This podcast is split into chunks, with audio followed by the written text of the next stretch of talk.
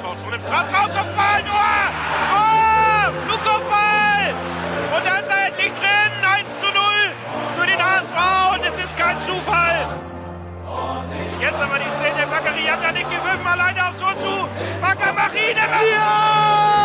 1 zu 0! Tabellenführer und Sieger dieses Spitzenspiels ist nur ein Club. Und das ist nur der HSV. Moin, ihr Lieben. Es begrüßen euch Nando, Fiete, Berger und Lasse. Zu unserer wöchentlichen Runde im Volksparkgeflüster. Wir haben am Freitag gegen Aue 3 zu 3 gespielt und nach Toni Leistner hat der HSV nur den nächsten wichtigen Spieler auf der verletzten Liste, denn äh, Jerry Duziak musste gegen Aue vorzeitig verletzt ausgewechselt werden. Da gibt's aber aktuell eine gute Nachricht. Es ist nur eine Zerrung. Es besteht also berechtigte Hoffnung, dass Jerry nur kurz ausfallen wird. Der HSV hat dazu aber noch keine Angaben gemacht. Die nächste gute Nachricht. Der HSV ist weiterhin Tabellenführer und zehn Spiele in Folge ohne Niederlage. Mittlerweile jetzt aber mit sieben Siegen und drei Unentschieden. Aber der Vorsprung auf Platz zwei ist auf zwei Punkte geschrumpft. Denn wir haben dieses verrückte 3 zu 3 in Aue erlebt. Coach Tune hat Jung gebracht für Leistner, ansonsten die Startelf unverändert gelassen im Vergleich zum Spiel davor. Und wir beginnen heute mal mit der Analyse der ersten Halbzeit. Was ist da passiert, Birger? Hilf uns doch mal mit deiner initialen taktischen Analyse. Ja, also ich wurde ja ähm, Freitag verhindert. Ich war äh, ein Testspiel äh, von von meiner eigenen äh, meinem eigenen Verein gucken und in minus zwei Grad. Das hat mir viel besser gefallen als zu Hause in der Wärme HSV zu gucken, so halbwegs. Und ähm, habe immer Livescore angemacht und habe gesehen 3-1 zur Pause. Alles gut, kann nicht mehr schiefgehen. Und so was ich von Twitter so ein bisschen mitbekommen habe an der Seitenlinie war ja, dass äh, wir sollen fantastisch gespielt haben. So gut hatte man den HSV fast noch nie gesehen. Alles war super und dann guckt man später auf sein Telefon und plötzlich steht's 3-3 und es sind noch fünf Minuten zu spielen. Ja, ähm, verrückte Welt. Das schafft auch nur der HSV. Und da habe ich mir gestern noch das Spiel äh, Real Life angetan und hatte echt gedacht, die ersten 45 Minuten gucke ich mir ein Fußballfest fantastisch an und ähm, wurde dermaßen enttäuscht, weil ich fand, das war von uns überhaupt kein guter Auftritt.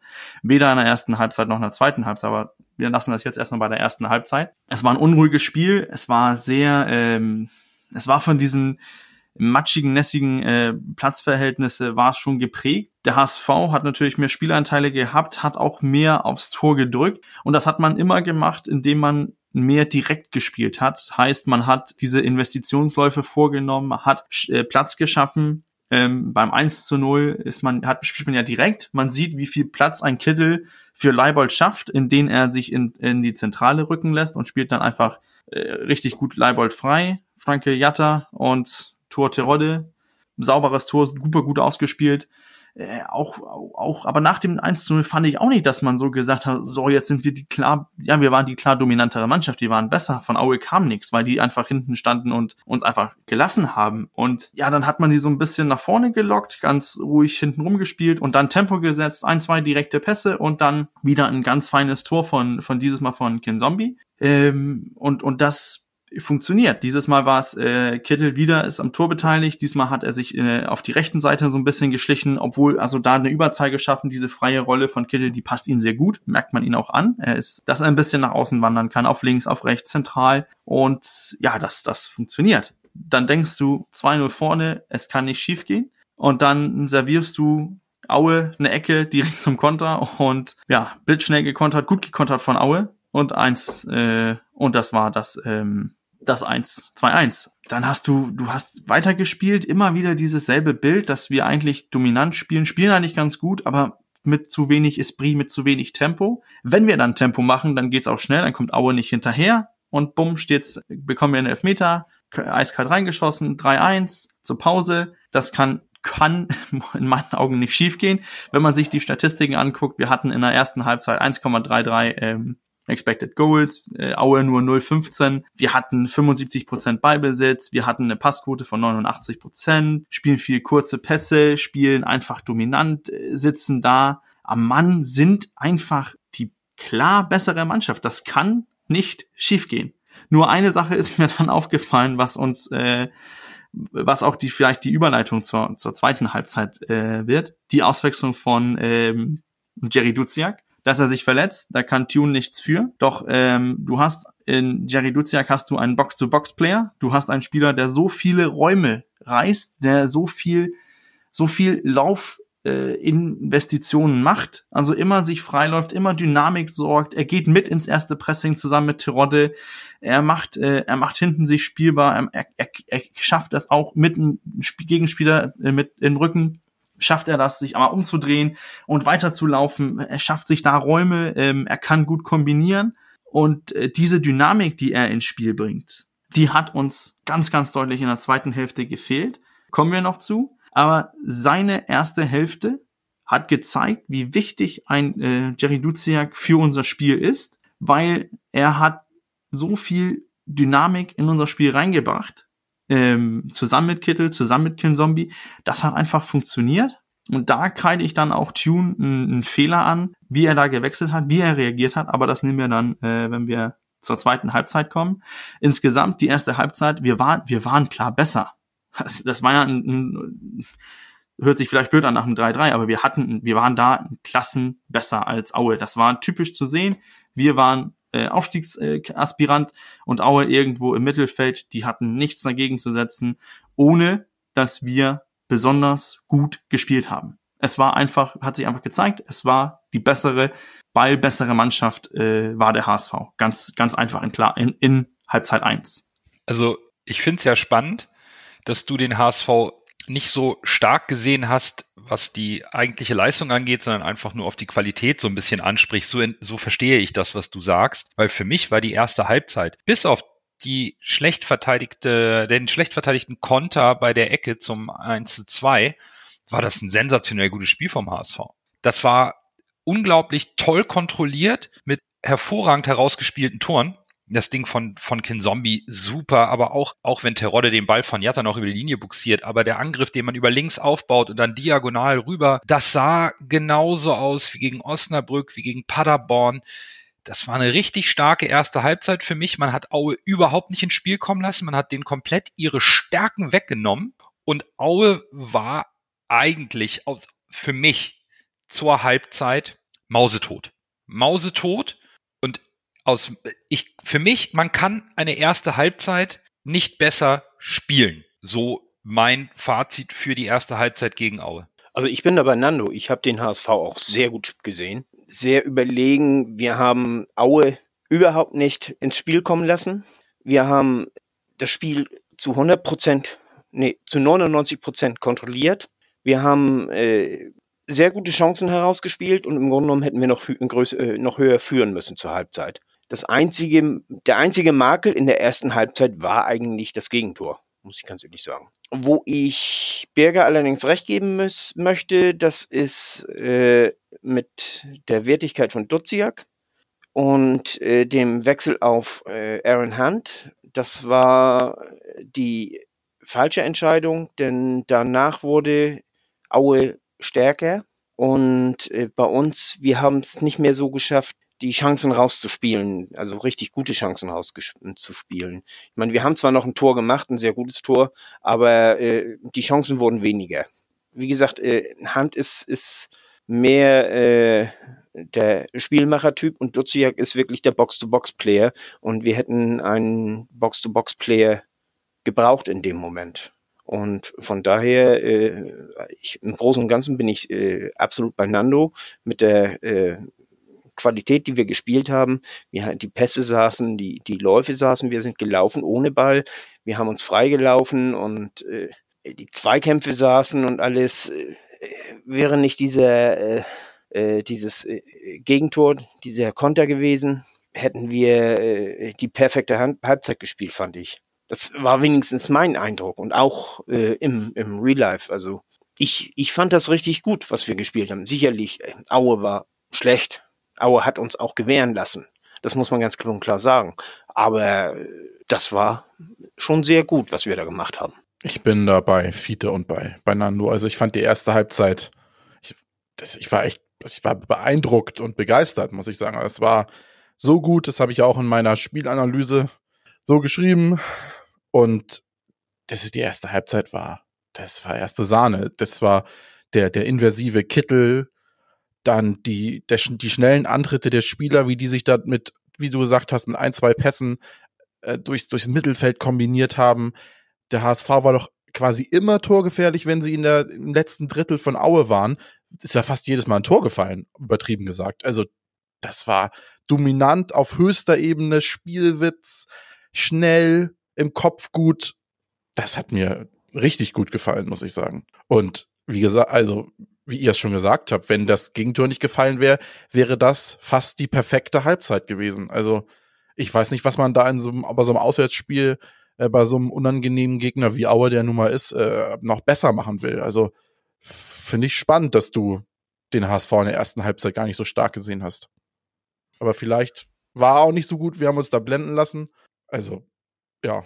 Ich glaube, wir müssten dann mal äh, definieren, wie und wann man seine Mannschaft als gut spielend äh, ansieht. Denn ich finde nicht, dass wir so viele Chancen kreiert haben, wie man, äh, wie ihr es wiedergibt. Ich fand, wir waren ähm, nicht besonders torgefährlich. Wir hatten nicht besonders viele Tore äh, und gute Chancen kreiert wenn man betrachtet, dass MyScout 1, äh, 1,34 äh, Expected Goals in total, also 1,33 für die erste Hälfte, und du ziehst da 0,76 ab von, äh, von den Elfmeter von ähm, Terodde, was bleibt dann viel übrig? Das ist ja nicht viel. Und ich glaube, dass, ähm, und das, ich glaube, das ist auch das, was ich bemängle, denn wenn ich meine, meine Mannschaft spielt gut, dann kreieren wir massiv von Chancen und, und lassen, sind auch torgefährlich ich gebe euch recht, wir waren dominant, wir waren spielerisch besser, aber wir waren spielerisch besser in den in den falschen Räumen. Wir haben viel hinten rumgespielt äh, und dann erwartet, gewartet, bis die Lücken kamen. Und als die Lücken dann da waren und wir diese, dass diesen Tempowechsel gemacht haben, und auf Druck gegangen sind und sofort, da haben wir auch gut durchkombiniert. Und die, die Tore sind ja auch schön. Ich finde, das waren dieses äh, schnelle 1-2-Spiel und, und diese, diese Läufe füreinander, ja, die waren da. Die waren in diesen Sequenzen, wo wir ein Tor gemacht haben, waren sie da. Aber so ein totales Powerplay, was ich ja eigentlich von diesen Kommentaren, die ich bei Twitter und äh, gelesen habe, da, da war ich dann auch enttäuscht, weil ich eigentlich erwartet habe, dass Aue voll und ganz weg war und dass der HSV nur aufs Tor geballert hat. Und das war überhaupt nicht äh, so die Wiedergabe, die ich habe. Denn ich kann mich ganz ehrlich nicht an so eine andere Torchance erinnern, wo ich denke, boah, das hätte es gewesen sein. Das wäre das äh, 4-0 oder das wären dann noch äh, die verschiedenen äh, Möglichkeiten gewesen. Also wir waren besser auf dem Ball, aber im letzten Drittel, dass wir immer torgefährlich waren, nein, das so, so sehe ich das einfach nicht. Ich finde es schön, dass wir hier mal äh, meinungstechnisch mit dem Coach auseinandergehen, weil ähm, aus, aus meiner Sicht hat der HSV in der gesamten Saison trotz der besten Offensive nie einfach nur blind aufs Tor geschossen oder viel aufs Tor geschossen, sondern intelligent gespielt, auch im, im letzten Drittel und im Zweifel den Angriff nochmal neu aufgezogen. Und so habe ich das Spiel gegen Auer auch gesehen. Ähm, ohne großartig nervös zu werden, im richtigen Moment die spielerische Überlegenheit ausgespielt, um dem Gegner weh zu tun. Also spielerischer Natur natürlich und mit Toren. Und das hat funktioniert. Und ich, ich werfe jetzt einfach auch noch mal ein Zitat von, von, von Mutzel mit rein, der gesagt hat, die erste Halbzeit war das Beste, was ich in den letzten zwei Jahren in Hamburg gesehen habe. Wir hätten noch höher führen müssen, haben ein unfassbares Spiel gemacht. Und ich finde es einfach toll, wenn, wenn, wenn unser Coach hier das, das ganz anders definiert aus, aus Trainersicht. Ähm, das, das finde ich unglaublich spannend, weil wie ich als, als Fan und der vielleicht auch mal ein bisschen gespielt hat und mal Kinder irgendwie trainiert hat, der, der sitzt zu Hause und guckt sich so ein Spieler und denkt, meine Herren, und da zitiere ich auch, auch gerne Lasse, aus, aus äh, von Twitter in seiner Halbzeitanalyse. Das ist ein Schneeflug, der da ordentlich durchtreibt durch die Auer Mannschaft. Und das sah gut aus, aber auch kontrolliert gut, ohne die Abwehr zu entblößen, so dass auch Gideon Jung sich mit Ambrosius finden konnte. Und ich fand das alles super stabil und so stelle ich mir auch vor, dass der HSV auftritt, gegen Mannschaften, die ihnen spielerisch nicht gewachsen sind. Ich habe in der ersten Halbzeit bis auf die Konterabsicherung von der Ecke wirklich nichts zu bemängeln. Mir hat das unglaublich gut gefallen und ich fand es auch spielerisch gut. Also ich bin da auch bei Nando. Äh, spielerisch gut heißt für mich nicht, dass wir 90 Minuten auf ein Tor spielen äh, oder, oder nicht 90 Minuten Powerplay machen direkt, also äh, eine Torchance nach der anderen, sondern äh, spielerisch gut heißt für mich, wir haben das Spiel die ganze Zeit kontrolliert. Wir haben Aue nicht, bis auf diese eine blöde Torchance, die ja auch zum Tor gekommen ist, nicht zum Zuge kommen lassen. Wir haben das Spiel kontrolliert. Wir haben nach Belieben im Grunde genommen haben wir das Tempo dann mal angezogen und dann haben wir auch, uns auch Torchancen erspielt, die oft auch einfach äh, nicht zum, zum Tragen kamen. Aue hatte ja quasi in der ersten Halbzeit den Bus vorm Tor geparkt, wegen der drückenden Überlegenheit. Und ich fand das enorm. Also das war in meinen Augen wirklich das Beste. Und, und Aue eben nicht ins Spiel kommen lassen, äh, gehört für mich auch zum guten Spiel zum sehr guten Spiel. Und das war ja eben, äh, wie Nando sagt, intelligent gespielt. Das war, äh, wir haben im entscheidenden Moment einen Tempowechsel äh, forciert, Gas gegeben und äh, dann kamen dann auch die Torchancen raus. Ich habe wirklich ein absolutes Topspiel in der, also vom HSV ein absolutes Topspiel äh, in der ersten Halbzeit gesehen ich, ich sage ja auch nicht, dass wir jetzt alle auf, auf, äh, auf Einigung äh, ausgehen müssen, denn Fußball ist immerhin wie noch ein Spiel, wo man sich, was soll man sagen, man hat ja verschiedene Impressionen. Ich denke nur, wenn, wenn ich als Trainer, äh, wenn Daniel Thune so ein Spiel sieht, ich glaube, ich sitze da mit, ich sitze da mit so einem Gefühl, ich, ich gucke das Spiel und denke, ja, wir spielen gut, spielen dominant, aber mit zu wenig äh, Zug zum Tor, so wie ich äh, Fußball sehen möchte. Denn ich glaube nicht, dass Aue, ja, die standen hinten drin. Das war auch der Plan von denen. Wir haben sie nicht ins Spiel lassen kommen, meint Fiete. Und äh, ich, ich, ich denke mir die ganze Zeit, wollte Aue ins Spiel kommen. Ich glaube, Aue hat nie den, den, die Lust dazu gehabt, jetzt nimm die den Ball und versuch mal was zu kreieren. Ich glaube, ähm, die, die standen hinten drin und haben echt gedacht, so, was macht der HSV jetzt? Und sobald der HSV den Ball irgendwie vertändelt, dann legen wir los mit Konter. Und das hat man wunderbar bei der Ecke gesehen. Das war, äh, das war sehr, sehr gut ausgekontert von, von Aue und da kamen wir ganz einfach nicht hinterher. Aber ich glaube, hätten die nicht diesen An Anschlusstreffer zum 2-1 bekommen, ich glaube, hätte das auch äh, das Spiel auch anders ausgesehen, wenn man mit 3-0 in die Pause geht. Ich glaube, dann wäre das Spiel nicht mehr gekippt. Aber dieser Anschlusstreffer und weil es auch so einfach kam, weil das ja die einzige Chance war bei Aue, die sie in der, in der ersten Halbzeit hatten, weil die, die hatten ja nichts aufs Tor. Die hatten nur diese eine Chance, eiskalt genutzt, gut ausgekontert.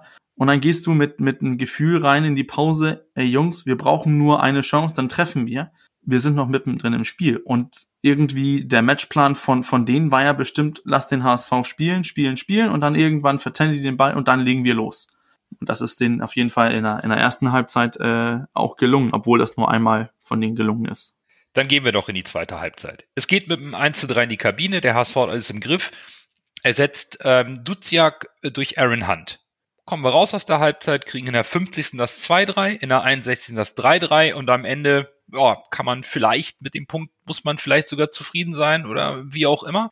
Und da der Coach ja uns schon erklärt hat, in der ersten Halbzeit war für ihn das nicht so überzeugend, dann erläuterst du uns doch jetzt bestimmt auch, was in der zweiten Halbzeit passiert ist. Hat jetzt Aue umgestellt taktisch oder was ist da schiefgelaufen? Dann kannst du jetzt nochmal vielleicht drauf aufbauend erklären, warum das Spiel am Ende 3-3 ausging. Weil Duziak gefehlt hat. Ähm, das ist so meine, meine unmittelbare Analyse, denn es wurde, es wurde nichts umgestellt. Weder von, von HSV-Seite, auch von, äh, von Aue-Seite. Ähm, du hast einfach den Spielertyp Duziak rausgenommen und hast äh, einen Aaron Hunt reingetan. Ein Aaron Hunt ist, ist mehr äh, stationär als ein, ein Duziak. Du hast die Dynamik vollkommen im Mittelfeld verloren, weil du äh, du hast einen, einen Aaron Hunt, das ist ein ganz anderer Typ als äh, als Duziak. Und das würde ich auch, das würde ich auch an Daniel Thune ein bisschen ankreiden. Und dennoch kann ich auch verstehen, du guckst auf die Bank und hast einen 19-jährigen Onana sitzen, der hat mehr Dynamik, der ist mehr Box zu Box. Oder gehe ich auf äh, Routinier, äh, Aaron Hunt, der ein bisschen Ruhe ins Spiel bringen kann. Du bist 3-1 vorne.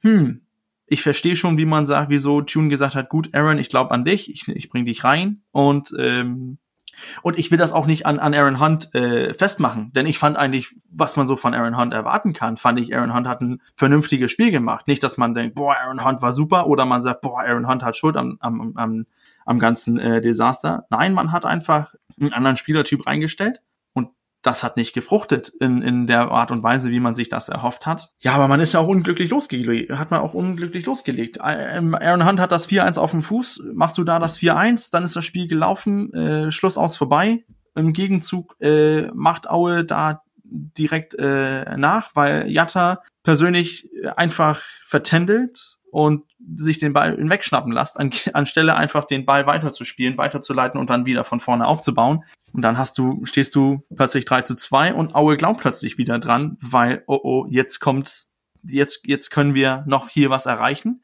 Die hatten nichts zu verlieren. Die waren ja sowieso hinten, aber die haben auch nichts umgebaut. Die haben ja nicht, die sind ja nicht umgesettelt und haben gesagt, so, jetzt jagen wir das 3-3. Die haben einfach ganz kalt weitergespielt, haben uns einfach weiterhin dominieren lassen. Ich glaube, wir haben ein, Ball, ein Prozent weniger Ballbesitz als in der, als in der ersten Hälfte.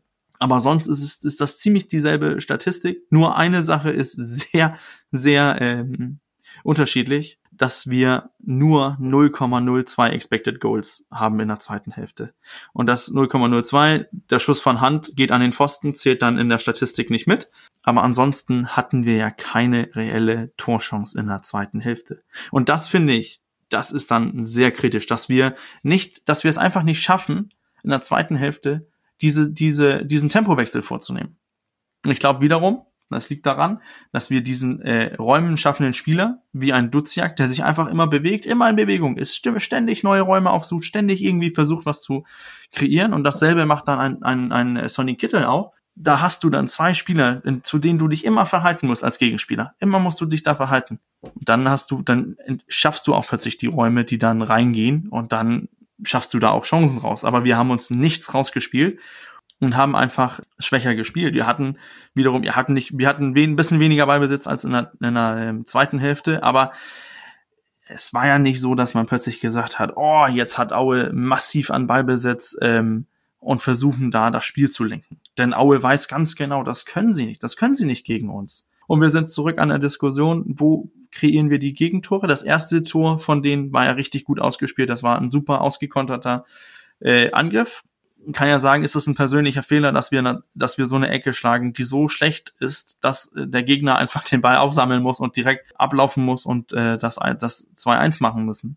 Das äh, 3 zu 2 natürlich äh, geht klar auf die Kappe von Jatta, weil, weil er sich da einfach äh, zu blöd den Ball wegnehmen lässt und anstelle einfach zu ähm, Ambrosius einfach zurückzuspielen oder ganz zu Ulreich oder einfach raus zum Einwurf, dann lässt er sich den Ball in so einer blöden Situation den Ball wegschnappen und Aue macht das ja clever. Er steht mit dem Rücken zum gegnerischen Tor, also zu deren eigenen Tor. Die gehen drauf mit drei Mann und die drei Mann, dass die den Ball haben, können sich dann auch ganz einfach durch unsere Abwehr kombinieren. Und das war auch ein persönlicher Fehler von Jatta, aber auch gut durchgespielt von, von Aue, weil wir dazu passiv sind. Und na, das 3-3 mit, mit einfach äh, schwaches Abwehrverhalten. Du bist dazu passiv. Man hat so ein bisschen das Gefühl, dass, äh, und das haben wir auch früher im Podcast angesprochen, wie wichtig ein Toni Leistner für die Leistung von Ambrosius ist. Denn ein Gideon Jung ist kein Abwehrchef. Der ist vieles, ist ein, ist ein solider Spieler. Nicht gut, nicht schlecht, ist einfach solide, aber ist kein Abwehrchef. Und ich glaube, Ambrosius braucht halt einen Abwehrchef, der ihn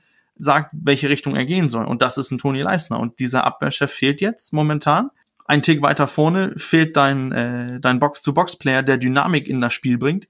Dann hast du auch die Möglichkeit als Gegner einfach diese Schwächen auszunutzen, denn es hat sich ja plötzlich Unsicherheit verbreitet. Unsere Passquote ist ein bisschen schlechter geworden. Es, es war so ein bisschen mehr, äh, was, was machen wir jetzt? Wer soll unser Spiel lenken? Und das war mir in der Halbzeit, in der zweiten Halbzeit ziemlich aufgefallen. Wer hat Verantwortung übernommen im Spiel? Man hat keinen richtig gesehen, jetzt übernehme ich mal die Verantwortung, jetzt mache ich das, äh, gib mir mal den Ball, ich versuche hier irgendwas. Und man hat gesehen, ein, ein Terodde war ja in der zweiten Halbzeit nicht existierend. Ein Baccariata war nur durch seinen, ähm, durch seinen Fehler auffällig. Und dass du dann als Trainer dann noch wartest, dass du bis so spät im Spiel äh, mit einer Auswechslung kommst, das finde ich auch ein bisschen interessant. Die Auswechslung von, von Duziak und Hond natürlich verletzungsbedingt, aber dann wartest du, bis du verspielt hast, deine zwei Torenführung und dann wechselst du aus. In meinen Augen ist das viel zu spät, aber ich sehe auch die einzigen Alternativen, die im so real im auf der Bank waren. Das waren ja Handnarey Onana und dann eventuell ein Winsheimer. Du schmeißt doch nicht in so ein Spiel ein Heil oder ein Quateng oder ein Jonas David rein. Ich glaube, wir sind jetzt an den Punkt angekommen, wo die Mannschaft, auch wo sich die Kaderbreite durch die Verletzung von, von Wood, von äh, Duziak oder auch von Leistner und Jasula, diese Säule, die wir angesprochen haben, von Leistner, Jasula und auch Terodde, ich glaube, diese, jetzt fehlt eine davon, also ein Drittel davon fehlt, oder Ulreich können wir mitnehmen, fehlt 25 Prozent und diese Säule, die sich da gefunden hat, auch mit Duziak, wir haben ja gesehen, wie wichtig der ist in den letzten Spielen, der ist plötzlich auch weg. Dann fehlt ein zu großer Prozentteil von, von der Säule und die Spieler, die sich daran raufziehen sollen, das sind nicht dieselben Typen. Ein Gideon Jung ist kein Abwehrchef. Ähm, du hast in der Mannschaft in meinen Augen keinen anderen Abwehrchef als Toni Leisner wenn du, wenn du glaubst, dass vielleicht, oder der nicht zur Verfügung steht. Denn ich glaube, wenn man Rick van Drongelen als, als 30-Jähriger sieht, ich glaube schon, dann da hast du schon einen, einen Abwehrchef, einen Leader irgendwie. Aber der ist noch nicht reif genug dazu. Das hat man ja in der letzten Saison gesehen. Also er kann nicht einspringen für Toni Leistner. Du hast da keinen, der, der, der diese, der dieselbe Sicherheit ausstrahlt. Dann gehst du ins Mittelfeld. Da brauchst du die Dynamik von Duziak. Die hast du nicht, wenn du einen Aaron Hunt spielst. Die hast du auch nicht, wenn du einen, einen Onana spielst. Das sind andere Typen. Und ich, ich, ich denke, ich bin jetzt mehr nervös, weil auch Duziak wegfällt, weil er so, so wichtig ist für unsere Offensive. Weil diese Dynamik so enorm wichtig ist für unser Spiel. Aber insgesamt so die, die, ähm, die zweite Hälfte, ich, ich bin gespannt, wie Tune das jetzt taktisch die nächsten Wochen ohne Duziak und, äh, und Leistner lösen möchte. Ähm, bin da ganz ehrlich gespannt, ob, äh, ob wir nicht diese Delle, die, ähm, die wir auch im Herbst hatten, dass die jetzt in den nächsten Spielen auch äh, auf uns zukommt. Man könnte es äh, befürchten. Ah, krass. Das war ja jetzt mal ganz, ganz viel Input, den, den, den ich versuche mal für mich zu sortieren, weil für mich war gar nicht so ausschlaggebend, dass ähm, Hand für Duziak gekommen ist. Das ist für mich nicht, nicht der Knackpunkt, weil eine gute Mannschaft und eine Top-Mannschaft in der zweiten Liga muss seine Spielweise auch aus meiner Sicht anpassen können, wenn ähm, ein Hand, äh, ein anderer Spielertyp auf den Platz kommt, verletzungsbedingt oder aus taktischer Sicht. Das müssen wir können. Das ist mein Anspruch an den HSV, an diese Mannschaft, dass sie das kann. Der Knackpunkt, den hast du auch angesprochen, ist für mich das nicht geschossene 1 zu 4, weil wir sind so aus meiner Sicht sehr stark in die zweite Halbzeit gestartet. Wir wollten Aue gar nicht erst irgendwie zurückkommen lassen, sind nach vorne marschiert und dann knallt der Ball da an den Pfosten. Wenn der in dieser 50. Minute nicht an den Pfosten oder 49. nicht an den Pfosten knallt und reingeht, dann ist das Spiel vorbei. Dann kommt Aue nicht wieder. Aber wir haben direkt im Gegenzug, wie du sagst, diesen, diesen Ballverlusten das 2 zu 3. Und für mich ist dann entscheidend, der Platz wird immer tiefer und schwerer zu bespielen.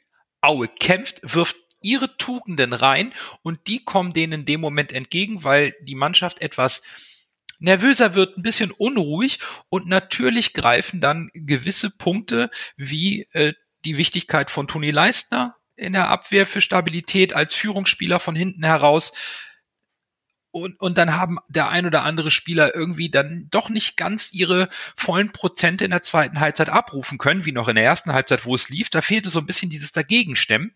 Aue hat Blut geleckt, nimmt das Messer zwischen die Zähne und wirft ihre Kämpferqualitäten rein, macht dann sehr gut, aber auch ein bisschen glücklich, dieses 3 zu 3. So ein kleiner Sonntagsschuss am Freitagabend, will ich es mal nennen, war, war aber stark gemacht. Und da muss man Aue auch ein bisschen Respekt zollen, das anerkennen.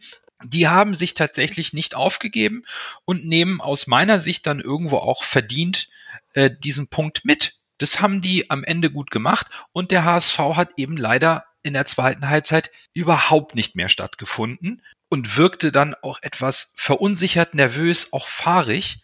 Und das war dann tatsächlich nicht mehr gut. Ja, wie Nando sagt, die Mannschaft war, nachdem äh, man das Gegentor gekriegt hat, war sie verunsichert. Es war keiner da, der das Spiel äh, gelenkt hat im Grunde genommen, von hinten. Also Aue ist, ist uns angegangen, ist, hat uns höher gepresst als in der ersten Halbzeit, hat sich nicht hinten reingestellt wie in der ersten Halbzeit. Sie haben offensiver gestanden, äh, wenn auch mit dem gleichen Personal, aber das ist ja doch eine taktische Umstellung, meiner Ansicht nach. Und da kamen wir nicht mit zurecht. Und äh, wir haben dann zwar äh, diese eine Chance gehabt, äh, die äh, Hand hatte, den Pfostenschuss von Hand, der eben leider Außenpfosten und nicht Innenpfosten war. Und im Gegenzug macht eben äh, Jatta diesen, diesen Fehler, der ihn auch total verunsichert hat.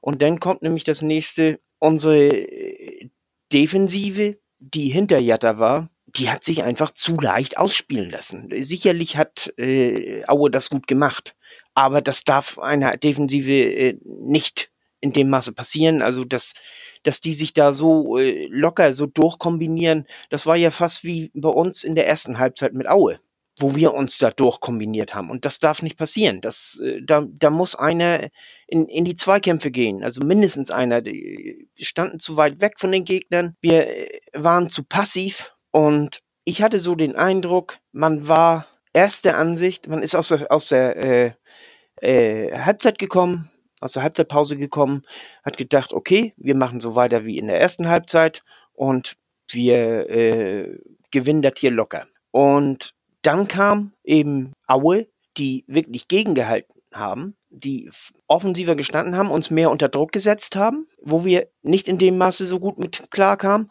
und die äh, auch, auch Morgenluft gewittert haben nach dem, nach dem Anschlusstreffer. Und das hat uns, äh, hat uns total verunsichert. Während die immer, immer äh, stärker wurden und sagten, Mensch, hier geht noch was, dachten unsere Jungs, oh Scheiße, hier geht ja noch was für die anderen. Und äh, total verunsichert und das war wirklich der Knackpunkt. Und äh, ich sehe das auch so ein bisschen wie Berger. Leistner hat unheimlich gefehlt als Sicherheit hinten, als einer, der von hinten Sicherheit ausstrahlt. Das äh, kann Jung nicht, das kann Ambrosius nicht. Während wir Haier oft gelobt haben, ist er auch total mit untergegangen in der zweiten Halbzeit. Kinzombie auch. Die, die sind hinten richtig ins Schwimmen gekommen und unsere Offensiven, die haben in der Luft gehangen. Die haben gar nicht mehr teilgenommen am Spiel. Und das kann so nicht angehen. Das, das darf nicht sein. Ich habe auch, habe mir auch gedacht, meine Güte, warum wechselt er nicht? Das habe ich mir während des Spiels schon gedacht. Lasse wird sich auch dran erinnern, wir, wir haben ja im Discord auch schon drüber geschnackt. Mensch, der muss doch mal wechseln. Aber dann habe ich mir auch Gedanken gemacht. Wen soll er denn wechseln? Wen soll er denn auswechseln? Soll er Kin Zombie rausnehmen und Unana bringen? Unana war im Grunde genommen der Einzige, der für mich Sinn machte. Äh, vielleicht Jatta gegen Rai noch, aber das hat er nachher ja auch gemacht. Aber entweder Unana für Kin Zombie oder Unana für Haya. Wen soll er rausnehmen? Er hat nachher hat er ja äh, Haya rausgenommen und Unana für ihn gebracht. Wären wir besser gewesen mit Unana für Haya, wenn wir ihn vorher gebracht hätten? Das Spiel wäre sicherlich besser gelaufen, wenn man äh, Onana anstelle von Hand für Duziak gebracht hätte. Da bin ich von überzeugt. Allerdings kann ich auch die Wex Auswechslung und, und wie, wie Berger schon sagte, das ist jetzt nichts gegen Hand persönlich oder so. Äh, auch nicht, äh, er hat das gespielt, was er kann, bloß äh, ihn zu bringen war die falsche taktische Variante, weil er, äh, er konnte dem Spiel nicht den, den Stempel aufdrücken. Wir hätten da wirklich einen gebraucht, der hinten, äh, also in der, in der Hintermannschaft der, der Auer durch seine Bewegung wirklich äh, die, die Lücken aufreißt. Und das, äh, das ist nicht Hans Spiel. Hand ist einer, der von hinten so am liebsten Quarterback-mäßig so den, den Ball verteilt, dann mal mit nach vorne geht, mal abzieht und so, da ein bisschen äh, Gefährlichkeit ausstrahlt, aber äh, im Großen und Ganzen von hinten das Spiel aufbaut und, und, und äh, das hat man nicht zugelassen. Das, äh, das haben die, die Auer auch gut gemacht. Und wir haben es, äh, im Gegensatz zum Paderborn-Spiel, haben wir es nicht geschafft, das Mittelfeld, das Aue überlagert hat, zu überspielen. Auch nicht mit langen Bällen oder ähnlichen. Die kamen nicht an, die Bälle. Das, das, äh, wir sind auch, haben auch zu, zu wenig den langen Ball gespielt, um unsere Vorderleute in Gang zu, in, in, ins Spiel zu kriegen. Das war schlecht gespielt von uns, weil wir erstens verunsichert waren, dadurch die Pässe nicht mehr so gut kamen. Wir haben uns nicht genügend freigelaufen und wir haben taktisch falsch reagiert auf, auf das Spiel der Auer. Und deswegen war es eine schlechte zweite Halbzeit. Ich, ich finde nur, dass was mich am meisten gestört hat, ist, dass wir dennoch verunsichert oder nicht, dass wir nach dem Gegentor, was wir sonst immer so die, die Truppe so gelobt haben, Das, das stecken wir weg. Wir stecken die Gegentreffer weg. Wir machen einfach weiter. Ein Rückstand tut uns nichts mehr an, weil wir einfach weiterspielen.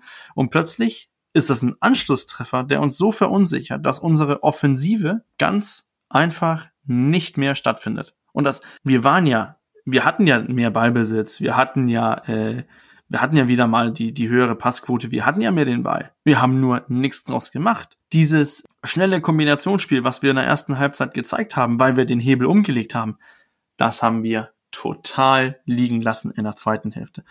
Und ich glaube, dieser, dieses Ingame-Coaching, wo, wo wir immer von, von Tune gelobt haben. Ich, ich frage mich echt, wo, wo ist das hin? Denn ich kann ja alles gut und schön. Ich sitze hier als äh, Experte in Anführungszeichen und kann mich äh, richtig schön äh, schlau machen als Montagstrainer. Ähm, aber ich verstehe nicht, wenn du so einen Spieler wie Jatta hast, dann leg ihn doch oben neben Terodde und wenn du unter Druck bist, langer Ball auf Terodde, Terodde schnitzt ihn weiter und Jatta einfach galoppiert direkt aufs Tor los. Versuch doch, so eine Umstellung zu machen.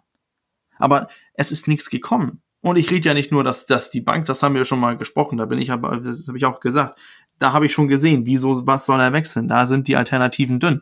Aber wieso nicht mal so eine, so eine äh, simplere Umstellung zu machen? Und ich finde, dass das zeigt sich jetzt mehrmals, dass dieses Ingame-Coaching von Tune das äh, lässt sich irgendwie vermissen, weil es, es wären Möglichkeiten da gewesen. Jetzt ist natürlich, ähm, es ist natürlich spannend, wie er jetzt äh, nächstes Wochenende reagiert und wie wir da äh, rauskommen. Denn immerhin immer noch zehn Spiele ungeschlagen, aber es war nicht überzeugend, was Freitag äh, ge gewesen ist, war. Für mich ist die zweite Halbzeit ganz schwer zu greifen. Ich habe so ein bisschen das dumpfe Gefühl, die Mannschaft war vielleicht korrigiert mir nicht, wenn ich, wenn ich da jetzt was komplett Falsches erzähle.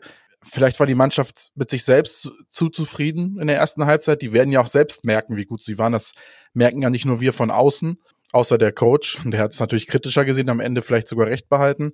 Aber die Mannschaft sieht ja auch selbst, wie gut sie gespielt haben. Vielleicht waren sie sich einfach mal wieder zu, zu sicher, war vielleicht ein bisschen zu arrogant, doofes Wort, aber das war dann wieder diese HSV-Arroganz, die wir letzte Saison in Phasen hatten, wo der, wo der HSV dann gedacht hat, ja, komm, 3-1, was wollen die uns noch? Das spielen wir jetzt locker runter. Und dann wechselst du halt einen Hand für einen Dukciak ein und versuchst das Spiel genauso wie in der ersten Halbzeit locker runter zu spielen. Aber so eine Hand kann halt nicht spielen wie ein Duciak. Sondern ein Hand muss spielen wie ein Hand und nicht Versuch. Und die Mannschaft muss sich adaptieren, zu wissen, der Hand kann nicht spielen wie Duciak, jetzt müssen wir anders spielen. Aber die Mannschaft hat in meinen Augen versucht, so weiterzuspielen wie in der ersten Halbzeit, kann es aber nicht, weil halt Duciak fehlt, sondern weil Hand Hand ist. Und das zwei komplett unterschiedliche Spielertypen sind. Und da hat man sich vielleicht so ein bisschen selbst das Ei ins Nest gelegt.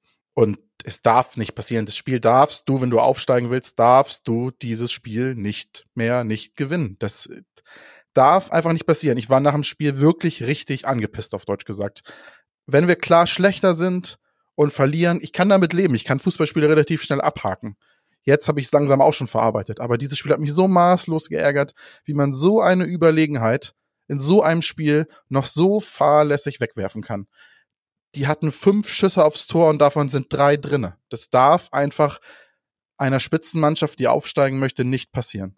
So kommst du in so eine Phase wie letztes Jahr in der Rückrunde, wenn dir dauernd solche dusseligen Dinger passieren. Und dann, wir wissen es doch, wie es ist. Dann passiert das, wie letztes Jahr und dann nimmt das wieder alles seine Eigendynamik auf. Dann spielt vielleicht jetzt auch noch die Unruhe im Verein mit rein, die vorher bis jetzt ein Glück, Klopf auf Holz, äh, nicht bei der Mannschaft angekommen ist. Aber ich hoffe, ich habe bisschen Angst, dass das jetzt wieder eine Eigendynamik aufnimmt. Vielleicht sehe ich es auch zu kritisch und äh, mal schon wieder den Teufel an die Wand, aber das hat mir gestern nicht gefallen. Und äh, was noch dazu kommt, das macht der Krüger beim 3 zu 3 natürlich überragend. Wie er den da über alle ins Tor reinsegelt. Das ist wieder so ein Ding. So ein Tor schießt er wieder nur einmal in der Saison, wie wir es schon oft in unserem Podcast gesagt haben. Und so ein Spiel schießt natürlich gegen uns, weil die Mannschaft wieder von Aue wieder bis aufs Blut motiviert war, dem großen HSV wieder ein Bein zu stellen. Und es ist halt ihnen halt wieder gelungen, weil es halt für so eine Mannschaft wieder das, eins der Spieler des Jahres ist. Und äh, ja, das macht der Krüger natürlich fantastisch, dieses Tor. Und ja, wieder so ein, so ein Tor, was bei anderen Mannschaften oder gegen andere Mannschaften vielleicht so nicht fällt, würde ich behaupten. Ähm, das sehe ich ein bisschen anders, weil ich äh, Krüger schon länger beobachte und Krüger ist wirklich ein sehr guter Spieler und äh, der hat das nicht zufällig so gemacht, das war für ihn kein Sonntagsschuss. Natürlich äh, macht er den auch nicht äh, von, von äh, macht er den von, von zehnmal auch nur einmal, aber ja, das er, er, er macht sie immerhin. Ne? Und äh, andere Spieler, die brauchen da 100 Schüsse für. Äh, und äh, wie gesagt, Krüger, der kann sowas schon, der, der ist gut. Ich habe nicht umsonst äh, vorm Spiel äh, vor ihm gewarnt und, und von ihm geschwärmt auch. Ist schnell, ist, ist also wie gesagt, äh, wenn wir den mit hochnehmen können, ich hätte nichts dagegen. Was mich gestört hat so ein bisschen ist nach dem Spiel, und das, das wirkt sich auch so ein bisschen auf, auf das auf, äh, hier, was, was äh, hier äh, sicherlich im Spiel auch gelaufen ist.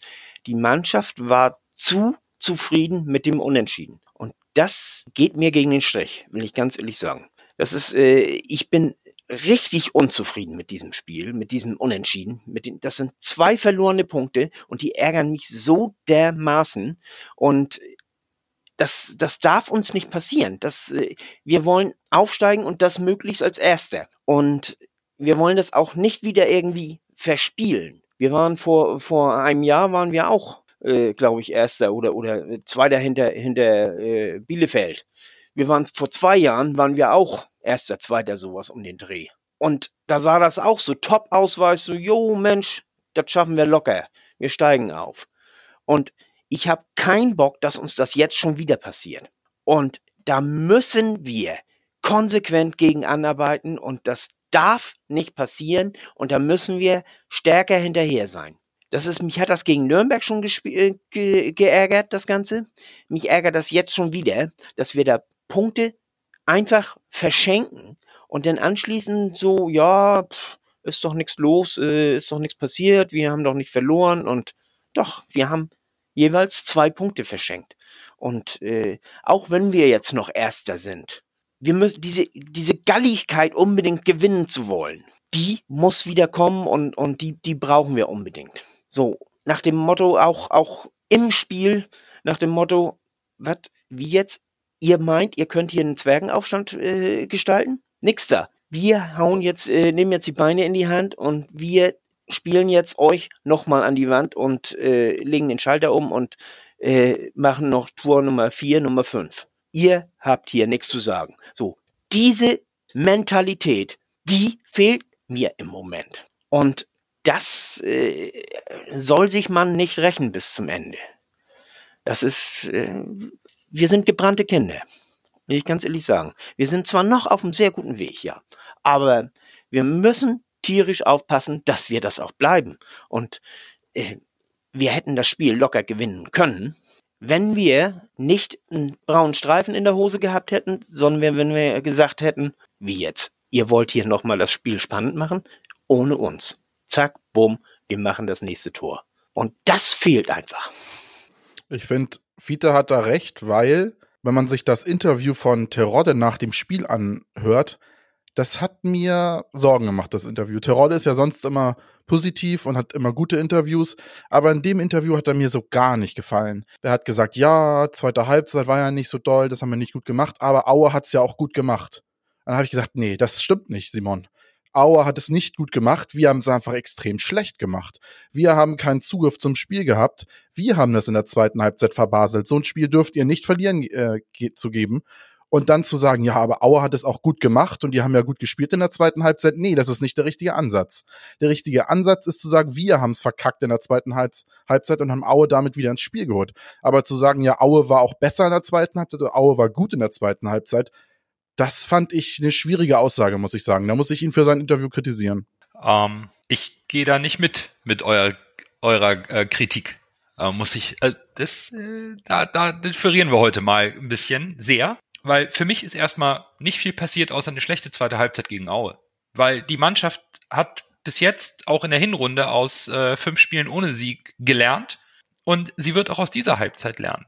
Und ich spreche der Mannschaft überhaupt nichts ab, nur aufgrund einer schlechten zweiten Halbzeit, denn äh, ich habe vollstes Vertrauen in die sportliche Führung und in den Kader und auch in den Trainer und ich glaube, dass das sehr wohl sehr gut aufgearbeitet werden wird ähm, ich will nicht diese zweite Halbzeit überbewerten, denn das passiert nun mal. Das ist Fußball. Das, das passiert manchmal, das ist verschenkt. Ja, es sind zwei verschenkte Punkte und glücklich bin ich damit auch nicht. Aber ich möchte die guten Sachen, die ich vom HSV in dieser Saison und auch in der ersten Halbzeit gesehen habe, einfach nicht unter den Tisch kehren, nur aufgrund einer schlechten zweiten Halbzeit. Da waren richtig gute Sachen dabei, da war richtig toller Fußball dabei und ich bleibe positiv und optimistisch. Und ich glaube auch, dass die Mannschaft trotz der Ausfälle von Leistner und Duziak weiterhin Fußball spielen wird, wie sie selber den Anspruch an sich haben, wie wir Fans es auch erwarten. Und ich glaube weiterhin daran, dass das jetzt hier nichts, dass ich hier nicht die Vergangenheit reinbringen muss, aus den letzten zwei Jahren, sondern dass wir in einer ganz anderen Situation sind. Und deswegen will ich das noch nicht überbewerten. Aus meiner Sicht hat Aue das in der zweiten Halbzeit wirklich gut gemacht und da auch ein bisschen schwierigere Platzbedingungen. Und ich bleibe dabei, dass die Aussagen auch von Terodde und von Tune und von Mutzel, die sind zwar vielleicht nach so einem Ergebnis ein bisschen zu positiv aufgrund der zweiten Halbzeit, aber ich finde genau diese positive Einstellung nach außen hin muss bleiben. Man muss weiterhin Sicherheit ausstrahlen, auch gegenüber den kommenden Gegnern und sich gar nicht erst nervös machen lassen. Und ich bin davon überzeugt, dass wir intern, oder nicht wir, aber Tune, Bolt, Mutzel, die Mannschaft intern sehr wohl das sehr richtig aufarbeiten wird und eine passende Antwort geben wird für den Rest der Saison. Ich finde, ähm, letzte Sache von mir noch zum Spiel, weil das sind, das sind auch zwei verlorene Punkte. Da, da braucht man nicht äh, drum herum diskutieren. Nur dieses Verunsichern lassen. Ich glaube, ähm, das zeigt sich auch aus, dass wir letzte Saison diese komplette Führungsachse der Mannschaft, die wurde ausgetauscht, weil man da nicht diesen klaren Leader hatte. Den hat man jetzt reingeholt in einen äh, in Toni Leistner oder an Klaus Jasula. Beide sind jetzt nicht da an wen sollen die Spieler sich ausrichten? Aufrichten. Ich weiß, Toni Leibold, äh, Toni Leibold, Tim Leibold ist Kapitän, aber der ist nicht Anführer auf dem Platz. Tut mir leid, dass er vorgeht mit der Kapitänsbinde und so ein Einpeitscher oder, oder so richtiger Chef ist er nicht. So, so mein Eindruck von ihm auf jeden Fall. Und ich glaube, da fehlt ein Toni Leistner ganz gewaltig. Und ich bin gespannt, wie man das jetzt mannschaftstechnisch für die nächsten Spiele lösen wird. Und ich, ich würd, es wird mich nicht wundern, wenn wir ganz plötzlich sehen werden, der HSV spielt einfach, um nicht zu verlieren, bis wir wieder angreifen können. Das würde mich nicht wundern, weil diesen Gedanken zu haben, wir halten jetzt fest an diese ungeschlagene eine Serie, das wäre eine Möglichkeit. Zum Beispiel jetzt wieder äh, nächste Woche gegen Fürth. Fürth kommt in den Volkspark, Fürth ist zum, zum, äh, zum Gewinnen verdammt. Wir können mit einem 0 zu 0 leben. Das muss man, das ist jetzt auch äh, Strategie. Natürlich sollten wir nach dem Sieg gehen, denn mit drei Punkte ist äh, führt erstmal so mehr oder weniger vom, vom Fenster weg wegen Richtung Aufstieg. Aber wir können auch mit einem Unentschieden leben. Und so geht das, so, solange wir in der Situation sind, wo wir jetzt sind, geht es einfach darum, dass die anderen direkten Aufstiegsgegner gegen uns nicht drei Punkte holen. Dann erst Groh, der den Ball übernimmt. Halblinke Position zu Magath. Er sollte schießen. 25 Meter am ersten frei. Schuss auf das Tor. Tor! Tor! Ein herrlicher Treffer. Ein wunderbarer Treffer. Angeschnitten. Der Ball fliegt da unhaltbar rechts ins Eck. Wenn wir jetzt einen Ball hätten, würde ich es Ihnen nochmal zeigen. Bevor wir zu Fürth kommen, müssen wir aber nochmal eben zum Man of the Match zurück, bevor der Coach schon weiterspringt und Fiete uns gleich Fürth analysiert haben wir noch einen Man of the Match zu küren, jeder von uns, und aufzulösen, was unsere Hörerinnen und Hörer gesagt haben. Für mich, ähm, und da überwiegt natürlich klar die erste Halbzeit, äh, logischerweise, war es Sonny Kittel. Ich fand, dass Sonny Kittel unglaublich viel Spielwitz, Spielidee und Finesse reingebracht hat und ein entscheidendes Puzzlestück für mich war, warum wir in der ersten Halbzeit auch so gespielt haben neben Jerry Duziak, wohlgemerkt. Aber irgendwie bin ich momentan sehr beeindruckt von Sonny Kittel und seiner Art und Weise, wie er Fußball spielt für den HSV. Fiete? Ich habe Duziak gewählt. Und zwar äh, war er für mich schon äh, vor seiner Verletzung, äh, war ich schon der Ansicht, dass er äh, wirklich ein sehr, sehr gutes Spiel macht. Und äh, nach der Verletzung nachdem er ausgewechselt wurde, haben wir ja gesehen, wie sehr er fehlt. Und deswegen habe ich ihn zum Man of the Match gekürt. Coach, wie sieht's bei dir aus? Ich gehe mit dir, Nando. Ich fand äh, Sonny Kittel an allen drei Toren äh, beteiligt. Daher für mich ähm, und und auch diese freie Rolle, die die die passt ihn einfach. Also für mich ganz klar äh, Sonny Kittel. Ich bin mir aber sicher, hätte Duziak durchgespielt, hätte das wohl anders ausgesehen. Aber auf, aufgrund von 40 Minuten, nee, da lasse ich. Da ist für mich kein Man of the Match drin. Äh, dann haben wir Kittel, Duziak Kittel und Lasse hat. Ich habe mich nach der zweiten Halbzeit wirklich schwer getan, jemanden auszuwählen und dann habe ich immer so ein bisschen die Fallback-Option, dann nehme ich äh, Simon Terodde, den Doppeltorschützen. Du bist ja ein Fuchs. Aber das äh, ist auch berechtigt. Und im Hörerinnen- und Hörervoting haben wir auch alle drei von uns genannten in den Top 3. Jerry Duziak auf Platz 3, Sonny Kittel auf Platz 2 und Man of the Match unserer Hörerschaft für den 20. Spieltag ist Simon Terodde. Und dann kommen wir zum 21. Spieltag. Da kommt Fürth und es wird das Topspiel. Aktuell Fürth mit 38 Punkten auf Platz 3. Morgen kann aber noch Kiel äh, vorbeikommen, wenn, die müssen aber in Düsseldorf ran. Und äh, Bürger hat es eben schon angekündigt. Es ist ein Sechs-Punkte-Spiel.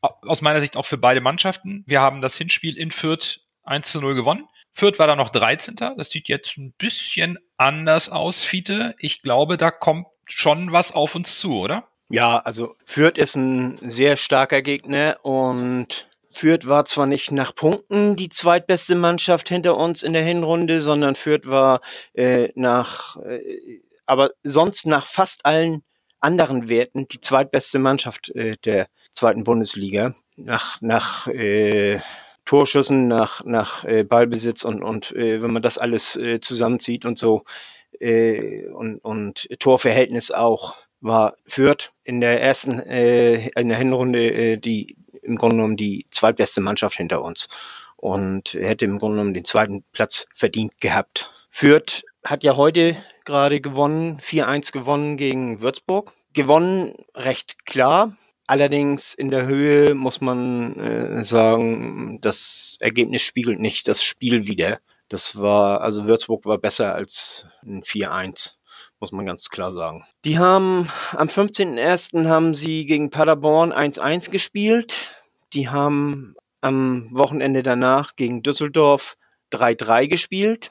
Gegen Osnabrück haben die 1-0 gewonnen. Und gegen Aue haben sie nicht wie wir 3-3, sondern die haben glatt 3-0 gewonnen. Im Pokal haben sie 2-0 gegen Werder verloren. Was man da sieht, ist, dass sie gegen Osnabrück, gegen Aue, jetzt gegen Würzburg, haben sie relativ klar ihre Punkte gemacht. Auch das gegen Osnabrück, das äh, habe ich auch gesehen, das hätte äh, besser, also da, da waren sie eindeutig besser. Also das, das war vom Spiel her mehr als ein 1-0 muss man klar sagen. Aber gegen Düsseldorf und gegen Paderborn, also gegen relativ starke Mannschaften, auch wenn Paderborn in der Tabelle weiter unten ist, äh, äh, zähle ich sie doch zu den starken spielerischen Mannschaften. Da haben sie ihre Probleme gezeigt. Und äh, ich denke, das macht es für uns dann auch nicht unbedingt unmöglich, wenn wir das Spiel, äh, äh wenn wir spielen sollten, dass wir letztendlich auch gewinnen. Wir spielen, glaube ich, auch zu Hause, ne? Ich weiß das jetzt gar nicht aus dem Kopf, muss ich ganz ehrlich sagen.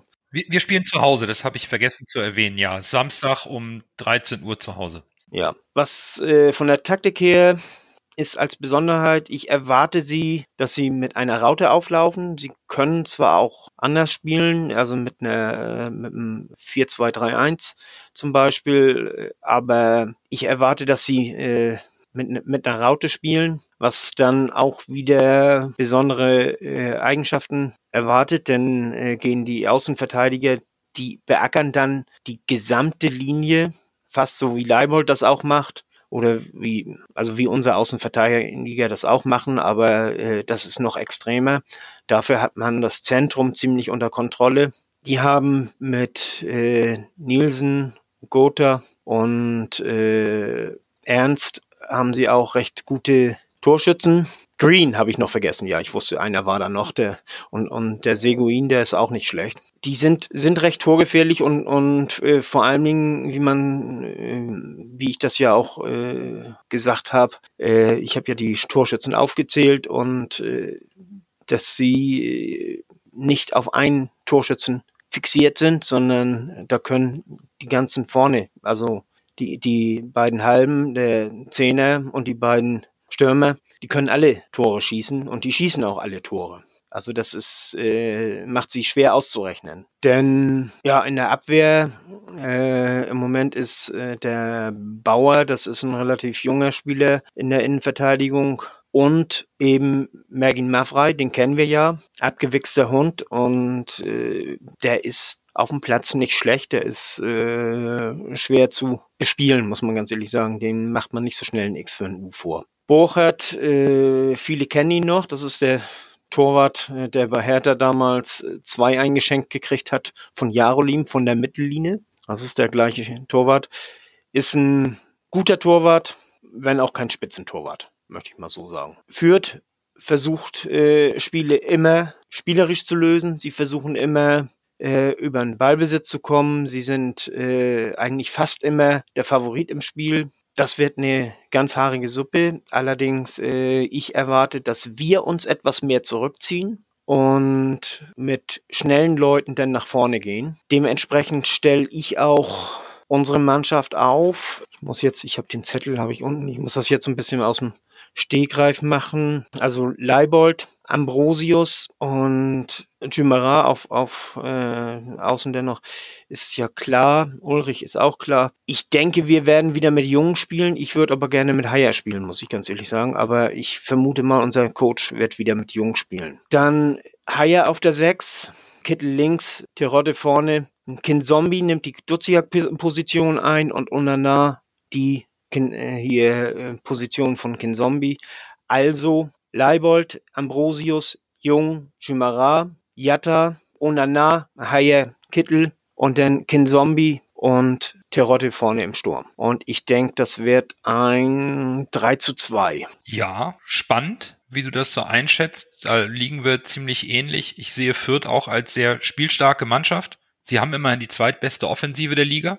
Und die wollen spielen und Druck machen, das glaube ich auch. Ich habe mir nochmal unsere Tabellentipps angeschaut. Da oute ich mich als komplett ahnungsloser Mensch mit äh, Fürth getippt am Ende der Saison auf Platz 17. Das kann ich mir abschminken. Das wird nix. Fiete hatte, hatte Fürth äh, oder hat Fürth auf 8 gesetzt, Bürger auf 9, Lasse auf 11. Da haben wir uns alle so ein bisschen vertan. Äh, nichtsdestotrotz äh, wird es am Samstag ein ganz entscheidendes Spiel, auch für den HSV. Wie ist die Reaktion der Mannschaft? Da bin ich sehr gespannt und es ist für mich halt ähm, sowohl für Fürth als auch für den HSV ein Sechs-Punkte-Spiel. Wenn Fürth das Ding verliert, dann kommen die nicht mehr oft an die ersten beiden Plätze ran. Das glaube ich nicht. Für den HSV wäre es ein tolles Statement und ein wichtiges Statement und ich glaube auch eine Pflichtaufgabe, das Ding jetzt gegen Fürth mal gegen eine Top-Mannschaft zu gewinnen. Ich, mein, mein Tipp ist 2 zu 1, aber es wird wirklich, ein, ich hoffe und erwarte auch ein sehr gutes Fußballspiel von beiden Mannschaften, auch technisch höherem Niveau, auch vom Gegner. Und da uns Duziak trotz Zerrung für mein Empfinden ausfallen wird, ich glaube nicht, dass der so schnell davon genesen ist und man sollte da auch nichts riskieren, bin ich am überlegen, inwieweit man doch ein paar Umstellungen vornimmt. Und zwar doch Haier in die Abwehr zurückzuziehen neben Ambrosius, weil wie es, ähm, wie es von euch auch angesprochen wurde, da fehlt ein bisschen die Sicherheit zwischen mit, mit Jung und Ambrosius. Von daher hoffe ich, dass Tune da Haier zurückzieht, damit da wieder ein bisschen mehr Sicherheit vorhanden ist, die auch benötigt wird gegen diese Offensive. Dann Unana dafür auf die sechs. Jamra, Leibold ist klar, Ulreich auch. Und dann würde ich ebenfalls Kittel halt auf die Duziak-Position ziehen, also zentraler spielen lassen, zusammen mit ähm, Kin Zombie und dann ähm, Narei, Yatta und Terodde den äh, Dreierangriff bilden lassen. Ich habe es dieses Mal ein bisschen anders angepackt und habe mal geguckt, weil ich auch ein sehr knappes und schwieriges Spiel erwarte, habe ich mal geguckt, wie die anderen Mannschaften, die gegen Fürth gewonnen haben, so gespielt haben. Und außer der KSC haben die Mannschaften, die gegen Fürth gut gespielt haben, also Darmstadt, Heidenheim und Werder, haben ja gegen, gegen sie gewonnen. Der KSC hat auch, mit, äh, auch, hat aber mit Viererkette gespielt und die anderen haben alle mit Dreierkette gespielt. Da Duciak sowieso ausfällt, habe ich mir überlegt, und wir jetzt quasi, weil wir ja Freitag schon gespielt haben, genug Zeit haben zu trainieren, habe ich überlegt, äh, man könnte ja auch mit einer Dreierkette spielen wieder ist vielleicht ein gewisses Risiko, aber wäre mal was, womit der Gegner eventuell nicht rechnet. Und deshalb würde ich im, im, Tor Ulreich ganz klar, dann in der Innenverteidigung Ambrosius Haier Jung von links nach rechts, dann die äh, mittlere Reihe Leibold, Onana, Kinzombie, Jamra, also eine Dreierkette hinten, Viererkette im Mittelfeld, sodass Leibold und Jamra auch mit nach hinten zurückfallen können, um äh, mit zu verteidigen, weil ja führt mit, wie ihr gesagt habt, diesen beiden Stürmern und dem torgefährlichen Mittelfeld kommt. Also da kommt viel Wucht auf uns zu. Und vorne dann eine Dreierkette mit Jatta, Terodde und Kittel. Das wäre dann insgesamt ein 3-4-3. Man könnte natürlich auch sagen, Kittel geht auf die 10 und Jatta, Terodde vorne in Doppelsturm. Das ist ja alles so ein bisschen variabel. Aber das wäre so eine Idee, wie man vielleicht führt ein bisschen den Dampf aus dem Spiel nehmen könnte, indem man vielleicht ein bisschen mit der Fünferkette ein bisschen flexibler und äh, kompakter steht, äh, um, um das, äh, um führt dann, wie gesagt, den, den Dampf vom Kessel zu nehmen. Und die Mannschaften, die bis jetzt gegen führt, gewonnen haben, haben auch jeweils immer so mit äh, drei, Dreierkette, die dann zur Fünferkette wurde, gespielt, außer der KSC. Das wäre so meine Idee. Wird ein Spiel, schwieriges Spiel. Ich, ich tendiere zwischen 1 und 1 und 2 zu 1. Aber ich sag einfach mal, wir haben das Glück oder das Können in Anführungszeichen und gewinnen das Ding 2 zu 1. Sehr interessante Ansicht von Lasse. Ich habe mir auch ein bisschen schwer getan. Eigentlich habe ich gedacht, ja, man geht damit in, da gehst du mit einem 4-4-2 rein, weil wir einfach nicht ähm, um, für, um uns, für uns als HSV gilt das aus meiner Sicht einfach ganz einfach. Nur Fürth darf nicht mit drei Punkten aus dem Volkspark kommen. Also, wenn das in der 70. Minute 1-1 steht, verkaufen wir das und, und, und spielen das, äh, versuchen wir es locker runterzuspielen. Es ist immer noch der HSV. Vielleicht können wir es immer noch nicht.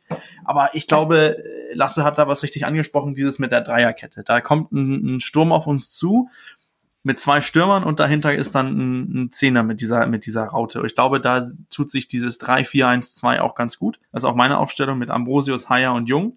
Haier als Abwehrchef. Ich hoffe, der kann das besser als äh, Jung. Da habe ich Leibold, Kinzombie, Onana und Chimara auf, als Viererkette davor und äh, Kittel auf die Zehn und ganz vorne dann Terodde und, und Jatta, um auch dieses, ähm, dieses Umschaltspiel durch Jatta auch zu, zu starten. Und äh, ich bin da auch ganz gespannt. Beide Mannschaften haben immer zwei Tore gemacht und äh, beide Mannschaften kassieren im, im, Durchschnitt immer mehr als ein Gegentor im Spiel. Also in meinen Augen wird das ein, ein knappes äh, 2 zu 2. Ich hoffe natürlich, dass wir dann auch durch, äh, durch Tirode vielleicht den, das Glück haben, 3 zu 2 zu gewinnen, aber ich glaube leider, dass wir mit äh, 2 zu 2 äh, zufrieden sein müssen und äh, hoffen dann, dass Leistner und äh, Duziak hoffentlich bald wieder zurück sind. Ich hatte auch überlegt, eventuell Quateng reinzubringen, aber wenn du so spielst, ist er ja nicht nötig. Aber ansonsten hätte Quateng, wenn man mit Viererkette gespielt hätte, im Mittelfeld vielleicht so die Duciak-Position einnehmen können.